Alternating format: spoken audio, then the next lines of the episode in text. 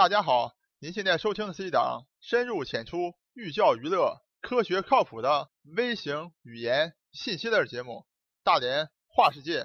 我是老程，我是老程，我在美国广袤大农村向您播报。咱们老话说得好，没过十五都是年，所以老程在这里再次携咱们大连话世界全体工作人员们，祝大家羊年快乐！既然说还在过年的气氛当中啊，老程就来和大家分享一下老程个人。在过年这段时间，有趣的见闻和感受，应该这么讲，咱们天朝现在影响力啊是越来越大了。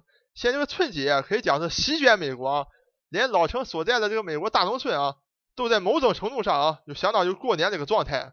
可以这么讲，就席卷美国的这个春节啊，引起了老城相当多的困惑。老城也通过研究这些困惑，得到了相当多惊人的发现。那么究竟是怎么样的困惑和怎么样的惊人发现呢？好，下面就请大家一起跟我进入。咱们大连话世界第三十二期节目，席卷美国的春节给老程带来的困惑。这一期节目，老程在这可以大胆的讲，通过老程对春节的这个研究啊，发现了相当多啊非常有趣的现象和非常有趣的一些前因后果，保证让咱们的听众朋友们听了之后觉得过瘾。好，咱们闲言少叙，开门见山。这一期节目与以往不同，老程不谈什么态度，老程主要给大家介绍一下老程几个惊人发现。第一个发现。在中国近代史上，这个元旦和春节啊发生过乾坤大交换，而且一百多年以前的春节啊，搞了半天啊是庆祝立春。第二个发现就更有意思了，在历史上居然有十天啊哎丢了不见了，你能想象吗？第三个发现，咱们这个农历啊它是相当牛的啊，既准确又结合了阴历和阳历的优点。最后一个发现就更逗了，就说你 大家都有自己的属相对吧？但是你知道吗？你的属相有可能是错的，你相信吗？老陈先带大家来看一看啊，这个春节在美国火到什么程度？首先大家看啊，美国没有什么地标性建筑的。如果讲到地标性建筑，那肯定是纽约的，就纽约的时代广场。大家可以看到啊，纽约时代广场上那个大屏幕也被咱们春晚的广告所占据了，每天给你放个四十八次，让美国人都知道啊，我们中国的春节就要来了。纽约街头的公共汽车也弄上了春节的广告。好，大家好说了啊，这个不算什么，老程，这个是你春晚这个这个主办单位或者咱们中宣部跑到美国花钱去买的这广告牌啊，这个说明不了什么问题。老陈也同意这样的说法啊，所以下面老陈带你来看一看啊，这个美国社会啊各个阶层啊主动向我们拜年的这么一个情景啊，咱们就从上而下吧，先从这个总统奥巴马讲起。对政治感兴趣的朋友们可能知道，奥巴马虽然贵为美国总统啊，但现在日子并不好过。在他的任内啊，共和党就他的反对党，居然在参众两院都占据多席了。所以奥巴马现在不管干什么，这个参议院和众议院都反对，所以也是把奥巴马弄得焦头烂额。但就是这样式的奥巴马，也不忘了给咱们过春节的人啊进行拜年。奥巴马有意思了啊，奥巴马大家知道他出生在这个夏威夷，夏威夷有非常多的华裔，还有日本裔的移民。咱们那个中华民国大总统孙中山。就是在夏威夷成立这个兴中会，也就是说中国国民党的这个前身啊，所以大家可以看到夏威夷整个的这个亚洲的这个氛围是非常浓厚的啊，所以每到过年，夏威夷就有游行啊，或者是这个舞龙舞狮啊，所以对这个奥巴马影响非常深啊，所以他到了过年的时候就出来讲一段话，祝福全球所有庆祝新年的人们新年快乐啊，不管是还弄还弄那个幽默啊。不管是说山羊也好，还是什么羚羊也好的，反正就是羊年快乐吧。不但是美国总统主动的出来祝咱们新年快乐，美国最著名的、最成功的体育运作的一个联盟 NBA 也主动的向咱们所有的中国球迷们投怀送抱，主动在咱们过大年的时候啊，从初二开始安排了好好多场非常精彩的比赛，而且呢，把这个西区啊两个非常炙手可热的球队啊。一个是金州勇士，目前是 NBA 全联盟排名第一的球队，还有火箭队，大家都非常熟悉啊。以前姚明效力过球队，穿上这个带中文的庆祝新年的球衣，也是和球迷们一起庆祝咱们的新春佳节。老陈再带大家来看，在民间啊，宣传中国春节、宣传中国传统文化的这种活动啊，也都非常多啊。我给大家举个最简单的例子，比如说我们这个广袤大农村上的一个儿童博物馆。还专门搞了一个中国春节活动，专门来展示中国春节的这些传统的服饰也好，过年的这个气氛，过年的吃的，我给大家图上显示的啊，看这些老美小孩们也都穿上了中国的过年的小红棉袄。另外一张展现中国这个过年时候啊，这个就像小吃一样，这个图片啊，也让老陈眼前一亮。怎么回事呢？他拍这个照片啊，正好拍的可能是一个小吃街啊。然后小吃街呢，离这个画面最近的部分，居然赫然写着“大连鱿鱼”，让老陈啊倍感亲切啊，非常有面啊，跟美国同事啊吹嘘一番。你看看我老家的这个鱿鱼多出名啊！咱们拍一个中国过年的这个小吃的街上，大连鱿鱼排头一份整个这个活动啊，美国的小朋友们也看的啊，也是津津有味，也是玩的非常高兴。所以老陈讲，中国这个春节现在等于是席卷美国。吸引了非常美国一个老百姓的这个目光啊，那么所以同时呢，就给老陈带来很多困惑了，因为这个美国的同事嘛都觉得，哎，老陈啊，你是这个中国来的啊，而且是你们的这个农历的新年，你肯定非常了解了，正好给我们再讲一讲了，特别是办的展览是不是地道啊？啊，比如这大连烤鱿鱼是你们过年的特有的这个食物吗？等等吧，五花八门啊，各式各样的问题，在老陈解答他们这些问题的时候呢。哎，发老陈自己发现，很多关于春节的这个知识啊，哎，老陈自己也不太清楚，也搞得模棱两可的。老陈一想，这可不行啊！啊现在你看美国小孩都开始研究中国这个春节啊，都研究那么好，将来我从中国来了，再把自己的这个老祖宗传下东西给忘了，怎么行呢？所以老陈拿出当年备战高考的状态啊，把关于春节的相关知识大力的复习了一遍。在这个过程当中，发现了相当多有趣的啊，特别惊讶的发现。下面。老陈就选取啊，其中特别有意思的几个点，跟大家汇报一下。首先，第一个，咱们都讲过年啊，过春节。这个春节这个名儿从哪来的？老陈的老美同事问老陈了啊，听说你们有这个阴历啊，什么二十四节气啊，听说把这个节气都算的非常准，很神奇啊。你们这个春节是庆祝立春吗？老陈回来一查，今年立春是二月四号，所以这个春节啊，显然不是庆祝立春了。所以老陈就下了一番功夫查一下，到底为什么叫春节呢？过年为什么叫春节？啊，原来是这么回事。古代的时候啊，中国的是大家都知道啊，是只有农历的，没有这个公历。那么到了清朝的时候呢，我老陈跟大家讲过的啊，天天什么吸鸦片呀，整个国家就完蛋了，然后被人家打开国门啊，咱们自己也改革，所以有了这个孙中山领导的这个辛亥革命，把清朝旧社会推翻了。那么要改革嘛，那就说中国一做事从来都是这个矫枉过正啊。那古那以前老的东西全都不要了，连什么阴历都不要了，推翻，咱们换这个公历，向这个先进的国家看齐，搞这个公历，老了旧的习俗都都不要了。所以呢，在辛亥革命以前，立春这个春节啊，真的是庆祝立春，就立春的时候，咱们都庆祝过节了嘛，春天来了，就叫春节。那么过年叫什么呢？过年叫元旦。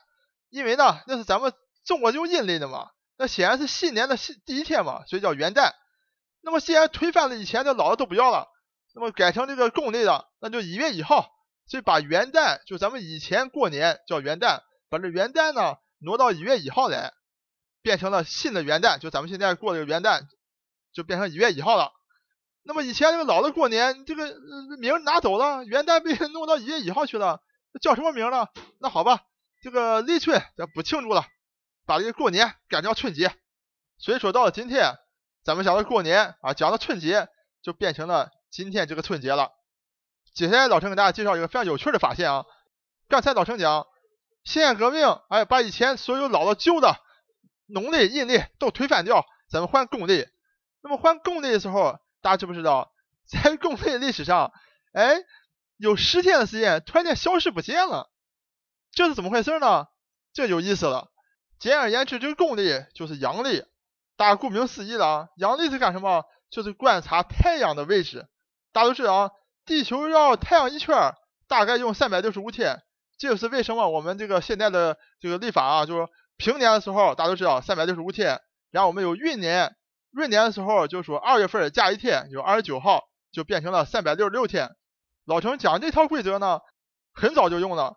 在公元前四十五年就用了，凯撒大帝就采用了刚才讲这一套规则了。当时间来到一五二八年的时候呢，人们突然间发现，哎呀，这个春夏秋冬这个四季这个时间怎么篡位了？每一个季节都比应该它来的时候还晚了十多天，这怎么回事啊？这实际上就是因为啊，地球绕太阳转一圈实际上是三百六十五天点二四二二天，它不是一个整数。即使我们四年一运呢，等于是来做一个补充的话，每过四百年就要多了三天两小时。所以大家可以想象，从公元前四十五年到一五二几年的时候，已经过了这个好几个四百年了，所以就差出了就多了十多天出来。所以呢，这个季节啊，都和以前那个应该出现季节差了这个十多天。这个天文历法部门就不能忍了，说咱们这样吧，干脆把这个一五二八年十月五号以后十天都不要了，直接从一五二八年十月五号跳到一五二八年十月十五号去。所以啊，历史上你就会发现，突然间有十天，哎，不见了。大家说有没有意思？啊？每四年有一个运年，然后逢百年的时候呢，不做运年，四百年又做一次运年，这样式呢就能够调整的比较好了。虽然说调整比较好了，但是大家，反正我不知道大家糊没糊涂啊。但是这个口诀念起来老把老师都好像念糊涂了。相比之下，咱们这农历啊就更加准确了，而且有一种啊兼收并蓄的一个状态。首先，老陈给大家澄清一下啊，这农历啊绝对不是阴历，因为很多时候啊，大家一讲就讲到，哎，你阴历生日是多少？然后过年的时候咱们是过阴历的这个这个农历年了嘛啊？但实际上大家是搞错了啊，农历并不是阴历，农历是一个阴阳历，是阳历和阴历的一个混合物。阴历顾名思义也很容易理解，就是说一晚上观察到了这个历法，一晚上观察什么东西？显然是月亮。就根据月亮的这个走势、形状的这个变化，形成一种啊历法，所以叫做阴历。所以我们经常讲什么初一十五啦，什么十五的月亮十六圆啦，这都是从阴历上来的。简而言之呢，人类这个历法的历史啊，就是人类追求一种啊太阳、地球和月亮这个三者之间关系平衡的这么一个过程。但是呢，这三个球之间的这个关系的平衡啊，非常困难啊。所以大家可以看到。那西方人搞不定呢，那就选择的是这个所谓的阳历，就是公历，那就是以太阳走的这个位置来这个决定的。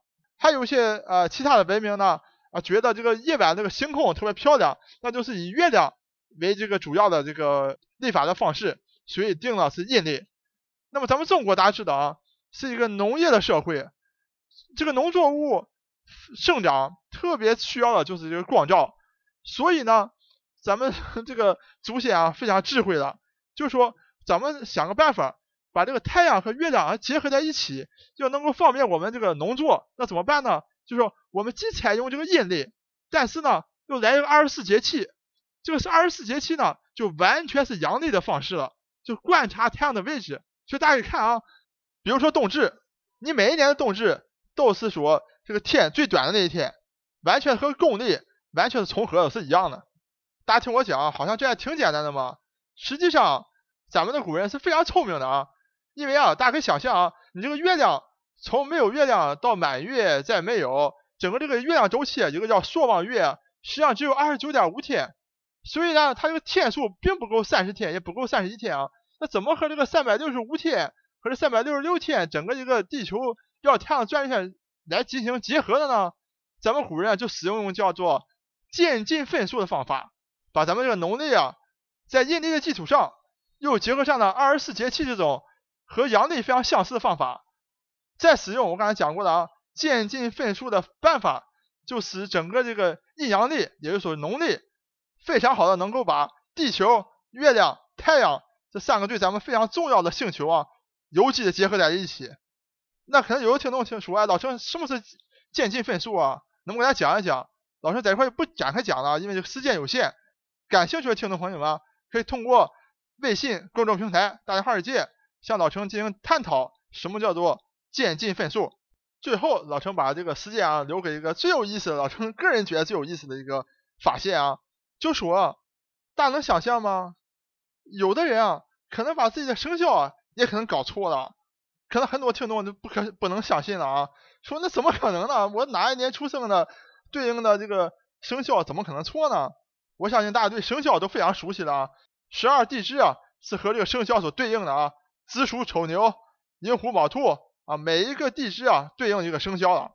从这儿呢，大家很容易就理解了，就天干地支的这种纪年的方法是和生肖所对应的，因为生肖是基于天干地支的。那么天干地支这个历法的方式是怎么样的呢？我想大家对天干地支啊都一点也不陌生。为什么呢？因为大家有时候很多人迷信这个算命啊，算命先生问你啊，要这个生辰八字儿。那生辰八字是怎么来的？就是这个天干地支啊，表述一个准确时间的一个表达。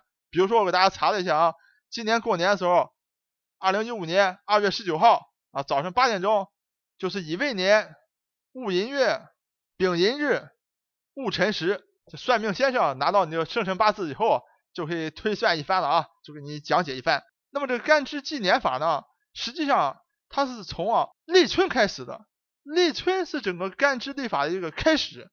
你这个生肖啊是寄托在这个干支纪年法上面的，然后干支纪年法呢又是从立春开始的。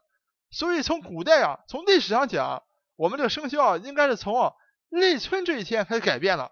比如今年二月四号立春啊。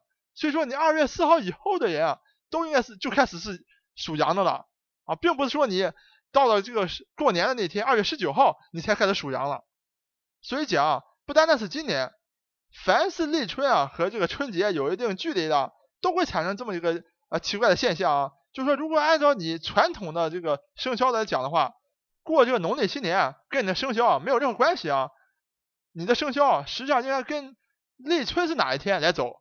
立春开始了以后，你的生肖就变化了。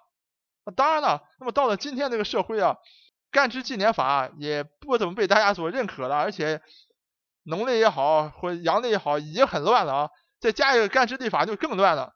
所以大家为了这个方便呢，就统一的啊说按照这个农历新年啊，农历过新年的时候呢，那么咱们就啊啊这个改变生肖，不过新年就不改变。那么大家形成一个共识呢，这样也可以被认可。但老陈给大家讲的是意思就是说呢，按照中国历史的传统来讲的话，包括以前古代人的这个生肖啊，并不是应该看过农历新年是哪一天，而是应该看立春的日子。换而言之呢，也就是说，很多人啊，从传统角度上来讲，确实是把自己的生日搞错了。好，今天老陈关于啊这个春节啊所发现一些有意思的这些情况啊，就跟大家汇报到这里。既然还在正月十五以内，那就还是年，所以老陈继续给大家拜年，祝大家羊年发大财，开大运。我是老程，我是老程，我在美国广袤大农村向您播报。本节目一切观点均属个人观点，一切材料均来自网络。本节目不对你的生活方式构成任何指导。参与话题的讨论，请关注我们的微信公众账号“大连花世界”。或者在新浪微博大连花世界，我们等你来吐槽。